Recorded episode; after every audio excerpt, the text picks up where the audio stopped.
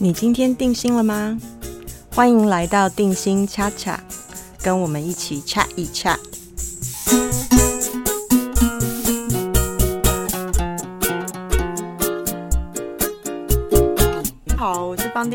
欢迎来到定心恰恰。最近因为我有一些事情，所以隔了比较久才更新新的节目。那很高兴我们又回到这里跟大家来聊一聊。首先呢，也要提醒大家，就是我们这个节目可以在 Apple Podcast、Google Podcast、Spotify 或者是 KKBox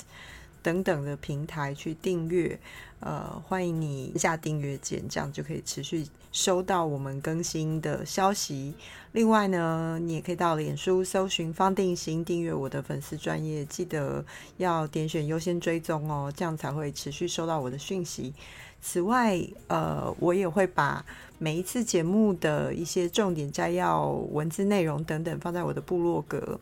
那网站的地址是 cardiacollege.com。K a r d i a c o l l e g e 点 com，到网站上可以选择部落格或者是音频，都可以看到，呃，可以看到呃每一集的文字摘要的内容，或者是其他文章，或者是直接在网上网上聆听音频都可以哦。那今天的节目里面呢，我们想要来跟大家聊一聊包容。和多元到底是什么呢？到底是什么呢？这些年来哦，很多企业都在推广，还有很多国家都在推广这个多元和包容 （diversity 跟 inclusion） 这个议题。哈，那在台湾呢，其实因为我们是一个民主自由的国家，所以我们常常讨论到对不同族群的尊重。尤其是这些年来呢，呃，一直在推行各种母语的教育啊，还有呢，同性婚姻也合法了。其他呢，对于原住民、新住民啦，或者是不同祖籍出生地种祖先源头，或者是母语族群族群的尊重和理解，哈，都是持续的在宣导，让大家去知道。那相对于其他国家，可能有很多的移民，或者是人口组成更复杂呢。我们我们还算是同质性相对比较高一些。可是其实，出如果到了像伦敦这样子，有大量的外国人跟移民的城市哦，比例非常非常的高，百分之四五十。像这样的地方呢，这个多元跟包容性。就是一个非常非常重要的议题。那像之前呢，美国出现这些黑人的抗议行动，其实也都是跟种族有关，或者是说亚裔的族群在美国也不断的在在推动，就是自己能够被受到重视。而且能够被尊重，哈，这个感觉上好像是现在全世界各国都同时面对的议题啊。另外呢，甚至于像是男女同工同酬啦，哈，性别多元化啦，尊重那个不同性形象的人啦，啊，或者是种族歧视，甚至于是身心疾病污名化的这个议题哦，就是呃，我们我们希望能够能够让有身心疾病的人呢，能够。都能够多多的被接受，这些都跟多元化和包容性息息相关呐。所以今天我们想要谈一谈，就是多元多元包容的定义到底是什么。然后，因为我在伦敦当心理治疗师好好多好些年嘛，那我也想从我自己的工作经验里面，跟最近看到的一些事小事件，网络上的小事件里面来分享我的观察。呃，或许能够透过这些经验的分享，让我们。持帮助我们持续去觉察自己的偏见，而不是别人的偏见，而是自己的偏见哈。然后呢，持续去练习看见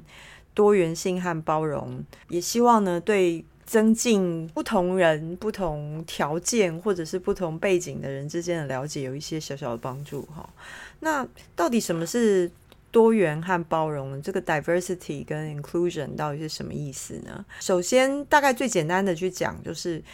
呃，这里面有好多条件啊，不同的种族啦、社经背景、教育程度、语言、价值观、宗教、国籍、党派、籍贯、出生地、性别、性形象、年龄、婚姻、容貌、五官、身心构造，比如说身心是否有障碍，哈，每一个人不同的性格气质啦，比如说是内向型的人，或是外向型，这些等等等等的条件，呃，不管你是什么样的排列组合呢？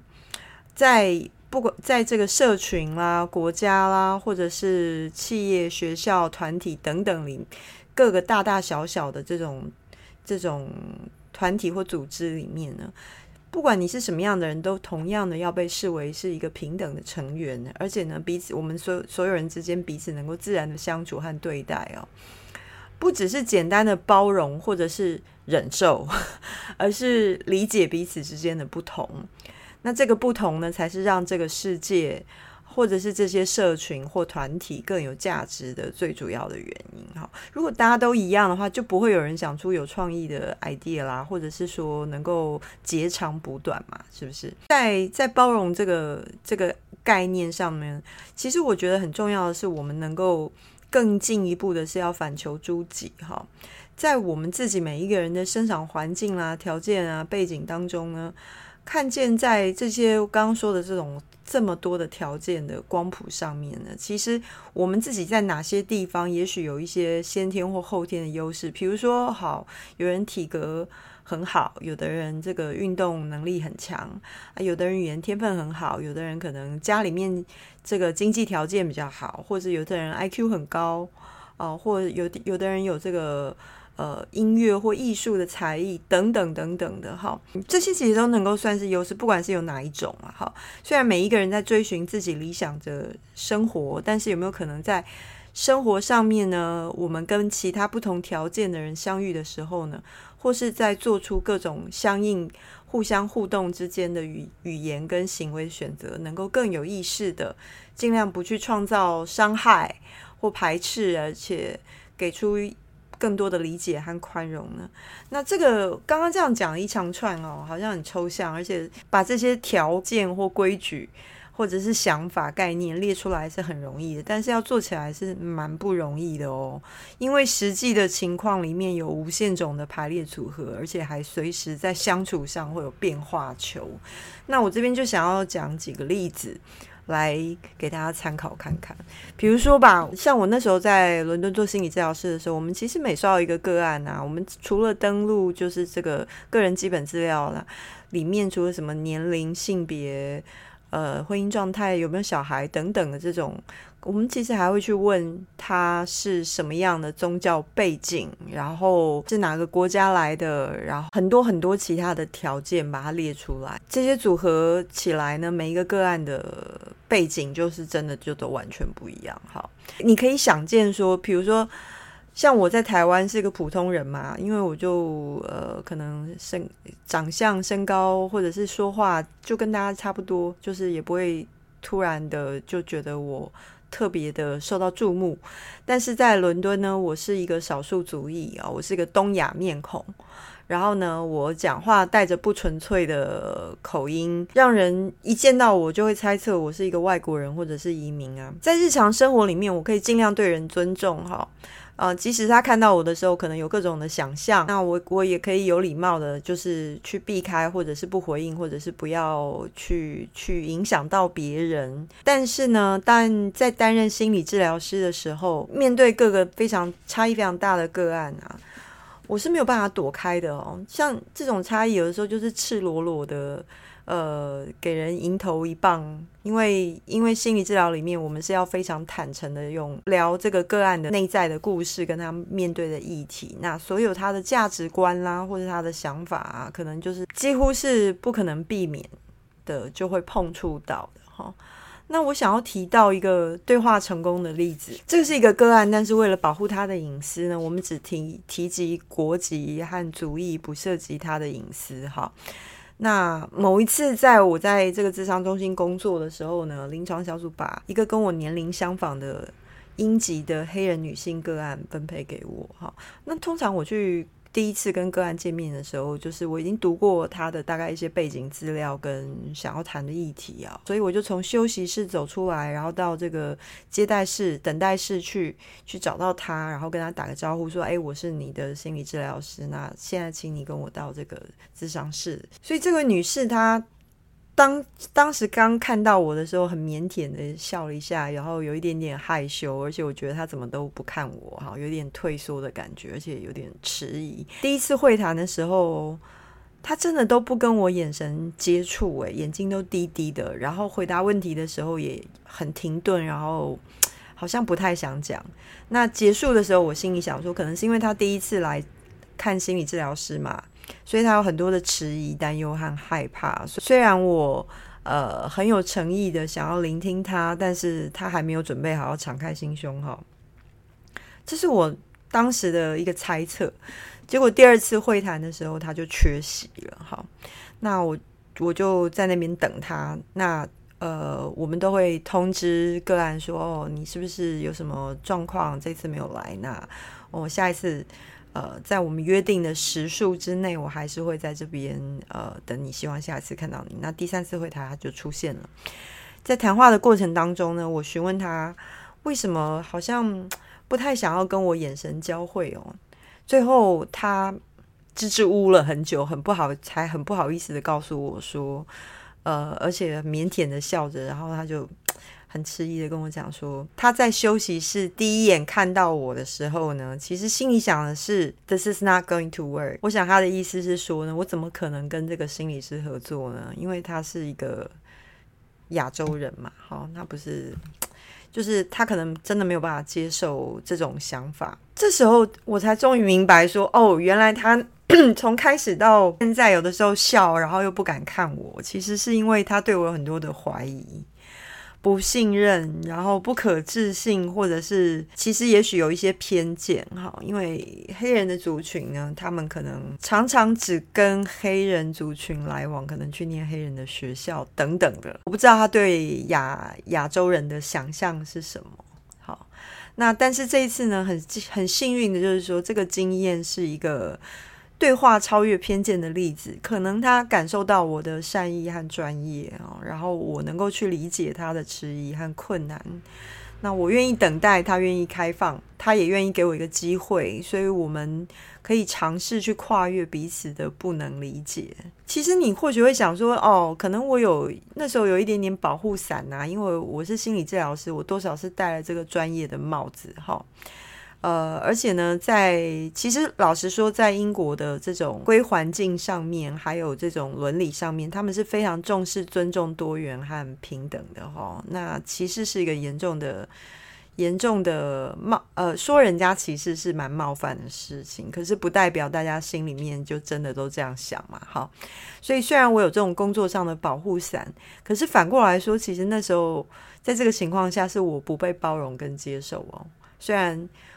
我只是很认真的做好我的工作，那我并不是不能理解，因为其实像我这样啊，三十几岁才到英国，等于是真的真真正正的是一个外国人，也不是华亚裔或华裔或者是台裔，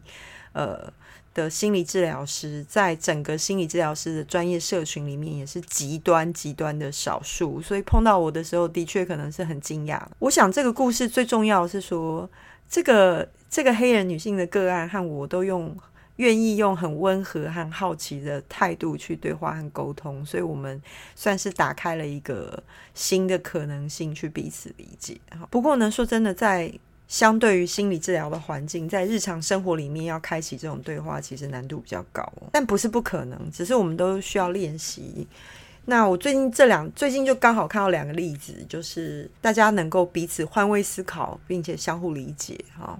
比如说，第一个第一个例子，第一个换位思考跟去思考、去想象他人情境的例子，就是有一个非常好的非营利组织叫 Girls and Tech，就是这个呃科技女孩哈。那他们其实是世界性的组织，是在帮。教教女孩子办很多活动，教女年轻的女生学习这个编写程式，哈，或者是科技的知识，然后并且也做很多议题的讨论。那其实台湾的主办人，我觉得很佩服他们啊。最近他们好像就是在脸书上公布说，他们办了一个国际的研讨会，然后呢，在线上的这个视讯会议里面，邀请日本、尼泊尔、台湾、泰国、菲律宾、蒙古国、叙利亚、土耳其的。年轻女孩子哦，这种高中生、高中生、大学生年纪的女孩子，在一起在线上学习，用科技工具来做人权议题的倡议跟改善呢，然后去做这样练习。好，然后我就看到一个很有趣的幕后花絮，就是说。他们就就讲到说，有一个来自柬埔寨的女孩就问说，台湾的女孩子也像他们一样是住在安置所嘛？好，因为其实其实这个柬埔寨啊，或者是叙利亚、土耳其、中东这个蒙古有有尼泊尔这些有一些国家，其实他们的参加者呢是被收容在这些安置机构的女孩子哈。主办人就注意到说，台湾的女生们、女孩女孩子们呢，因为我们的生活其实台湾真的很相对的是非常非常安全，在全世界是数一数二的安全跟稳定哈。所以呢，我们对于这些人权议题，比如说终结这个性暴力啊，哈同同儿童婚姻同婚的这个问题啦，或是人口贩运的这种问题啊，其实很难想象，也很难感同身受啊，因为离我们的生活有点遥远。但是话说回来，其实想想看，这个像在尼泊尔或者是叙利亚这样的国家，可能啊，这个这些女孩子生活里面就天天就要面对这样的议题哈。我想这个情境的差异，其实它完全反映出我们每一个人因为自己的世界观，就是 world view 哈，在交流上面产生会产生落差。比如说，在尼泊尔安置所长大的女孩子，她可能很难想象说有父有母、衣食无缺的生活是什么什么感受哈，因为她长从出生到现在就生生长在某一个条件的环境，而这种安全感是他没有办法想象的。相对来说，一个在台湾家家里面就是希望说他就是好好上学，然后把书念好，然后呢念上好的学校啊，可能是一般女孩子的生活啊。那可能也对他们来说也很难想象，说我从来没有担心自己会无家可归啦，或者是没有东西吃这样的感受哈。所以这个世界观的差异，就让彼此之间的那种 能够同理的范围变得交集是有限的。但是我想，我们每一个人的世界观呢，都是可以流动、可以扩大、可以位移哦。所以呢，我有的时候会想说，有一个很好的练习，就是当我们愿意换到对方的位置，或者是呢，甚至于去想象说，好，今天如果我在他的身体里面，我用他的身体，有他的肤色，有他的身体特征，生长在他的环境里面，经验到他所经验的事情，那他这个一路以来感知到的历程会是什么呢？当我们去这样做这样的想象的时候，我们能够更加了解。为什么我们会这样看待彼此？哈，为什么我们会有对彼此的这些困惑，或者是对方为什么会基于哪一些原因而感到困惑啦、愤怒啦、匮乏啦、悲伤啦，或者是另一方面是感到开心啊、好骄傲啦、安全啊，这些事情都需要我们去运运用我们的同理能力跟想象力。哈，当然，如果说要跨越这些偏见，或者是这些经验上的落差，去达成真正的多元和包容性，当然不是要把所有人都变得一样。所以呢，下一个重点就是对话这件事。哈，我想对话这件事非常非常的重要。最近有美国的心理师刘佩轩博士啊，我看到他的一个分享，我觉得这个就是一个很好的例子了。那他其实是一个很很强烈的对比。就是我们现在在网络上，很多时候我们在讨论一个议题的时候，我们是在辩论。那辩论跟对话到底有什么不同呢？为什么我们更需要一个对话的文化，而不是辩论的文化呢？好，简单来说呢，我会觉得我喜欢把对话的文化比喻成选择跟彼此共舞。好，那辩论的文化呢？相对来说，就是选择跟彼此决斗。好，跟对方共舞的时候，呃，我们在做什么？我们是需要去理解，然后注意对方的脚步，而且发自内心的从从自去用自己的身体来给出相应，然后和节拍的互相交融的一个回应嘛，哈。但是呢，如果是辩论的话呢，我觉得就像决斗了。如果你要决斗的时候，我们是各自各占一方，各自占据自己的角落，然后呢，我们的动作呢不是防卫就是攻击。其实这个里面没有什么互相理解的可能。刚刚提到的那个刘佩轩博士，他提到这个例子，其实就真的非常好。就是他讲到美国有一个很有名的心理治疗师叫 Esther Perel，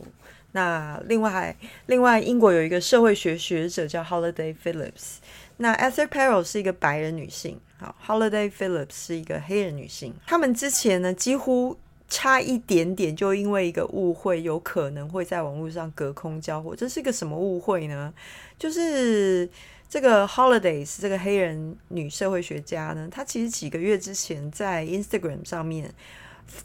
用自己的心得发了一个图文分享，哈。那过了几个月之后，Esther Perel 这个白人心理治疗师呢，也发了一个 po 文，结果 Holiday 的粉丝觉得说，这怎么跟这怎么跟 Holidays 这个发的那么像呢？哈，然后他们就很生气啊，因为他们就开始私讯 Holiday 说，哦，你。这个 Esther Perel 剽窃你的图文，而且呢，这又是另外一起这个白人名女人，然后来来盗用非裔女性的创作，并且据为己有的这个案例哈。那但是另外一方面，对 Esther Perel 这个白人女心理治疗师来说呢，她其实引用这个图表已经二十几年了，而且向来都有注明出处哈。其实这个这一起事件大概就是哦，我们我们有的时候呃做一个创作那。我们以为是我们原创的，可是没有想到，其实你去找一找，也许诶，几十年前已经有过有人有人有过同样的 idea，而且发表过，只是你不知道，大概是这样的一个状态。可是因为有那么多的粉丝写信给 Holiday，所以他一开始也许有就又开始有一种情绪，慢慢的累积上来哈。呃，所以他就私下，他们私下有一些联络跟对话哈。最后很有智慧的一件事情，就是 a s t e Perel 就邀请 Holidays，他们两个一起在 IG 上面公开直播，然后呢，把他们整个过程中起起伏伏的心情，跟本来心里面会有一种啊对对方愤怒或不解，或者是觉得说我很委屈的这种心情，跟到后来他们怎么跟对方讲开，怎么去了解对方，这整个过程心的心路历程。他们一起来聊，然后聊给大家看啊，所以呢，这本来就可能会演演变成一出这个黑白名女人之间的这个歌，这应该算是算是网络摔跤秀这种这种互相放话指控的误会，可以变得很难看，但是它却变成了一个呃非常优雅而且美好的。呃，相互理解的对话文化的公开示范，哈，讲了这么多，讲了这些例子哦，我想我讲对话，一直讲对话，可是其实，在日常生活里面，如果你比如说，我举个例子好了，在伦敦的时候，我是我我的确是有碰过有人，就是直接就在路上对着我走过来，然后就对我念念念念念念念，然后叫我滚回我的国家之类的，类似这种话，或是说我就不喜欢你这种的哈。这个时候，其实我想最难的是自己自己心里的感觉很难平复下来哈。但我想我始终相信呢，呃，多元跟包容性最重要的基础是，不管我们。彼此之间有多少差异啊？我们能够去看到五五个点吧。我看第一个点是说，我们所有全世界上面那七十几亿人，我们都是同样拥有呃拥有同样的生理和心理机转机制还有需求的人。而且呢，第二个点就是说呢，我在做这些互动的时候，我们永远都要把。不创造更多的伤害，当做一个前提哈。那第三点很重要哦，就是我我们要愿意去觉察和承认承认自己对其他人的正负面感受和误解，就是。其实我也有碰过这种情况啊，就是比如说在英国的时候，台湾室友，然后就对着我说那个卖沙威玛的阿叉阿叉阿叉，一直叫人家阿叉，那我也觉得很不好意思。可是我也不好，我那时候也好像一时之间很难跟他讲，或他看到印度人就一直叫阿三，我也会觉得这个到底是褒还是贬呢？我不太清楚哈。但是如果我们自己有做过这种事的话呢，我们能够愿意去觉察说，哦，当我这样说的时候，我到底。我到底在说什么？好，我我有没有什么样的贬或褒，或者是误解呢？第四点就是界限跟安全很重要，就算不能理解对方，也可以尊重。也就是说，我们不要去攻击别人嘛。好，那还有我们当然也要记得保护自己。对，好，只是不要用呃，不需要用这个攻击或者是这个叫做伤害的方式来保护自己。好，那我想第五点是，可能就是最困难的，就是我们要所有人都愿意去接受，在这一个包容多元的这个过程当中，哦，像现在这个世界这样，哈。呃，其实这个过程是很难、很复杂，然后呢，有的时候是非常令人困惑的。所以呢，我我们每一个人都会有误解别人的时候，每每一个人都会犯错。比如说我刚刚讲的，我的台湾以前的台湾室友，最早最早的时候，他一直在讲阿差的时候，或许他没有什么恶意啊，可是我有时候很担心说，哎，如果那个国家的人听得懂他在讲这个。字是什么意思的话，他会不会很生气呀？好，当然要做到这些所有的事情哦，最难的恐怕就是碰到自己感到不被包容的情境了哈。就是有人攻击你的时候，或者是说网络上也许做了一些发言，呃，或者是你看到别人的发言，也许心里感到很不平，就立刻就会秒爆，对不对？然后就是。马上就要回应了哈，那可能就开始隔空交火哈，因为现在太方便又太快速了，所以其实如果能够停顿一多一几秒的时间，多一点点的时间，然后安抚自己的情绪，不要陷入这样子这个反射性的爆发的愤怒啦、受害者情节或者是防卫跟攻击的模式。另外一方面就是去觉察，说，哎，我的世界观是不是有优势？所谓的优势是什么呢？比如说，其实生在台湾，如果你是一个小康中产家庭的话，有没有优势？其实有啊。如果你把它跟呃，也许是，也许是呃，在这个育幼院的小朋友来来来比较，或者是说城乡的差距。还是会有一些差别，是不是？所以，如果如果你发现到自己是比较有优势的一方，我们能不能愿意从相对的高位上上爬下来，下阶梯，然后回到一个我就是人跟人之间对等的一个立足点，去看待彼此呢？哦，这个其实是蛮不容易的事情哈。所以，当我们给彼此多一点机会，哦。然后能够去看到说，好，今天如果我跟这个小朋友，或者是我跟我这位同学，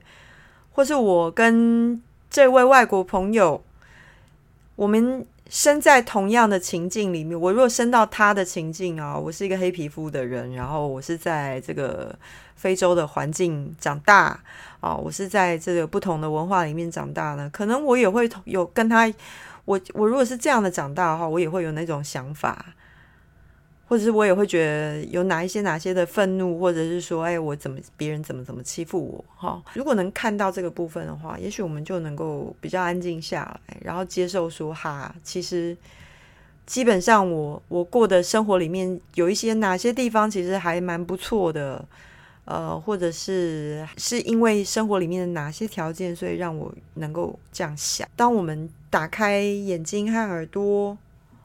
然后去接受自己世界观，也许有一些局限的时候呢，我们就更能够好好的看见和聆听彼此。不知道听了这些之后呢，呃，回到我们的日常生活里面，即使是在跟办公室的同事之间，因为彼此家庭背景、经验的不同，或者是说母语方言的不同，或者是信仰的不同。我们是不是，或者是这个性倾向的不同哈？不管哪样的不同，即使是自在我们自己在台的国家里面，呃，在我们自己生长的地方，